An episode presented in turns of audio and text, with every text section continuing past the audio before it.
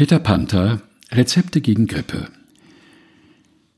Beim ersten Herannahen der Grippe, erkennbar an leichtem Kribbeln in der Nase, Ziehen in den Füßen, Hüsteln, Geldmangel und der Abneigung, morgens ins Geschäft zu gehen, gurgele man mit etwas gestoßenem Koks sowie einem halben Tropfen Jod.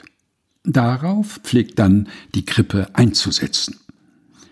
Die Grippe, auch spanische Grippe, Influenza, Erkältung, lateinisch Schnuppen genannt, wird durch nervöse Bakterien verbreitet, die ihrerseits erkältet sind. Die sogenannten Infusionstierchen. Die Grippe ist manchmal von Fieber begleitet, das mit 128 Fahrenheit einsetzt. An festen Börsentagen ist es etwas schwächer, an schwachen fester, also meist fester. Man steckt sich am vorteilhaftesten an, indem man als männlicher Grippekranker eine Frau, als weibliche Grippekranke einen Mann küsst. Über das Geschlecht befrage man seinen Hausarzt. Die Ansteckung kann auch erfolgen, indem man sich in ein Hustenhaus, sogenanntes Theater, begibt. Man vermeide es aber, sich beim Husten die Hand vor den Mund zu halten, weil dies nicht gesund für die Bazillen ist. Die Grippe steckt nicht an, sondern ist eine Infektionskrankheit. Sehr gut haben meinem Mann ja immer die kalten Packungen getan. Wir machen das so, dass wir einen heißen Grießbrei kochen, diesen in ein Leinentuch packen, ihn aufessen und dem Kranken dann etwas Cognac geben. Innerhalb zwei Stunden ist der Kranke hellblau, nach einer weiteren Stunde dunkelblau. Statt Cognac kann auch Möbelspiritus verabreicht werden. Fleisch, Gemüsesuppe, Butter, Brot, Obst, Kompott und Nachspeise sind während der Grippe tunlichst zu vermeiden. Homöopathen lecken am besten täglich je dreimal eine 5-Pfennig-Marke, bei hohem Fieber eine 10-Pfennig-Marke. Bei Grippe muss unter allen Umständen das Bett gehütet werden. Es braucht nicht das eigene zu sein. Während der Schüttelfröste trage man wollene Strümpfe, diese am besten um den Hals, damit die Beine unterdessen nicht unbedeckt bleiben, bekleide man sie mit je einem Stehumlegekragen. Die Hauptsache bei der Behandlung ist Wärme, also ein römisches Konkordatsbad. Bei der Rückfahrt stelle man sich auf eine Omnibusplattform, schließe aber allen Mitfahrenden den Mund, damit es nicht zieht. Die Schulmedizin versagt vor der Grippe gänzlich. Es ist also sehr gut, sich ein siderisches Pendel über den Bauch zu hängen. Schwingt es von rechts nach links, handelt es sich um Influenza. Schwingt es aber von links nach rechts, so ist eine Erkältung im Anzuge. Darauf ziehe man den Anzug aus und begebe sich in die Behandlung Weißenbergs. Der von ihm verordnete weiße Käse muss unmittelbar auf die Grippe geschmiert werden. Ihn unter das Bett zu kleben, zeugt von medizinischer Unkenntnis sowie von Herzensrohheit. Keinesfalls vertraue man dieses geheimnisvolle Leiden einem sogenannten Arzt an. Man frage vielmehr im Grippefall Frau Meier. Frau Meier weiß immer etwas gegen diese Krankheit. Bricht in einem Bekanntenkreis die Grippe aus, so genügt es, wenn sich ein Mitglied des Kreises in Behandlung begibt.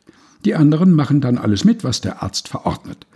An hauptsächlichen Mitteln kommen in Betracht Kamillentee, Fliedertee, Magnolientee, Gummibaumtee, Kakteentee.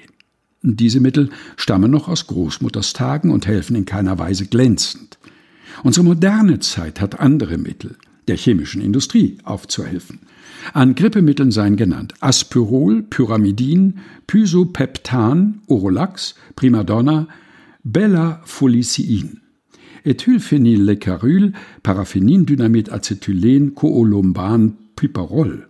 Bei letzterem Mittel genügt es schon, den Namen mehrere Male schnell hintereinander auszusprechen. Man nehme alle diese Mittel sofort, wenn sie aufkommen solange sie noch helfen. Und zwar in alphabetischer Reihenfolge. CH ist ein Buchstabe. Doppelkohlensaures Natron ist auch gesund.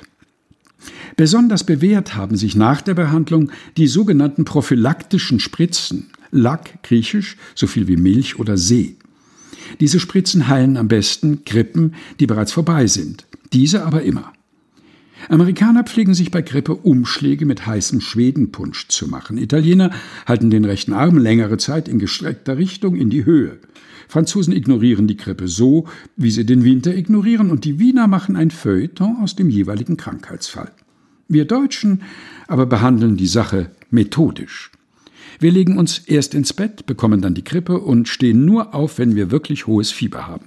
Dann müssen wir dringend in die Stadt, um etwas zu erledigen. Ein Telefon am Bett von weiblichen Patienten zieht den Krankheitsverlauf in die Länge. Die Grippe wurde im Jahr 1725 von dem englischen Pfarrer Jonathan Grips erfunden. Wissenschaftlich heilbar ist sie seit dem Jahr 1724. Die glücklich erfolgte Heilung erkennt man an Kreuzschmerzen, Husten, Ziehen in den Füßen und einem leichten Kribbeln in der Nase. Diese Anzeichen gehören aber nicht, wie der Laie meint, der alten Grippe an, sondern einer neuen. Die Dauer einer gewöhnlichen Hausgrippe ist bei ärztlicher Behandlung drei Wochen, ohne ärztliche Behandlung 21 Tage. Bei Männern tritt noch die sogenannte Wehleidigkeit hinzu.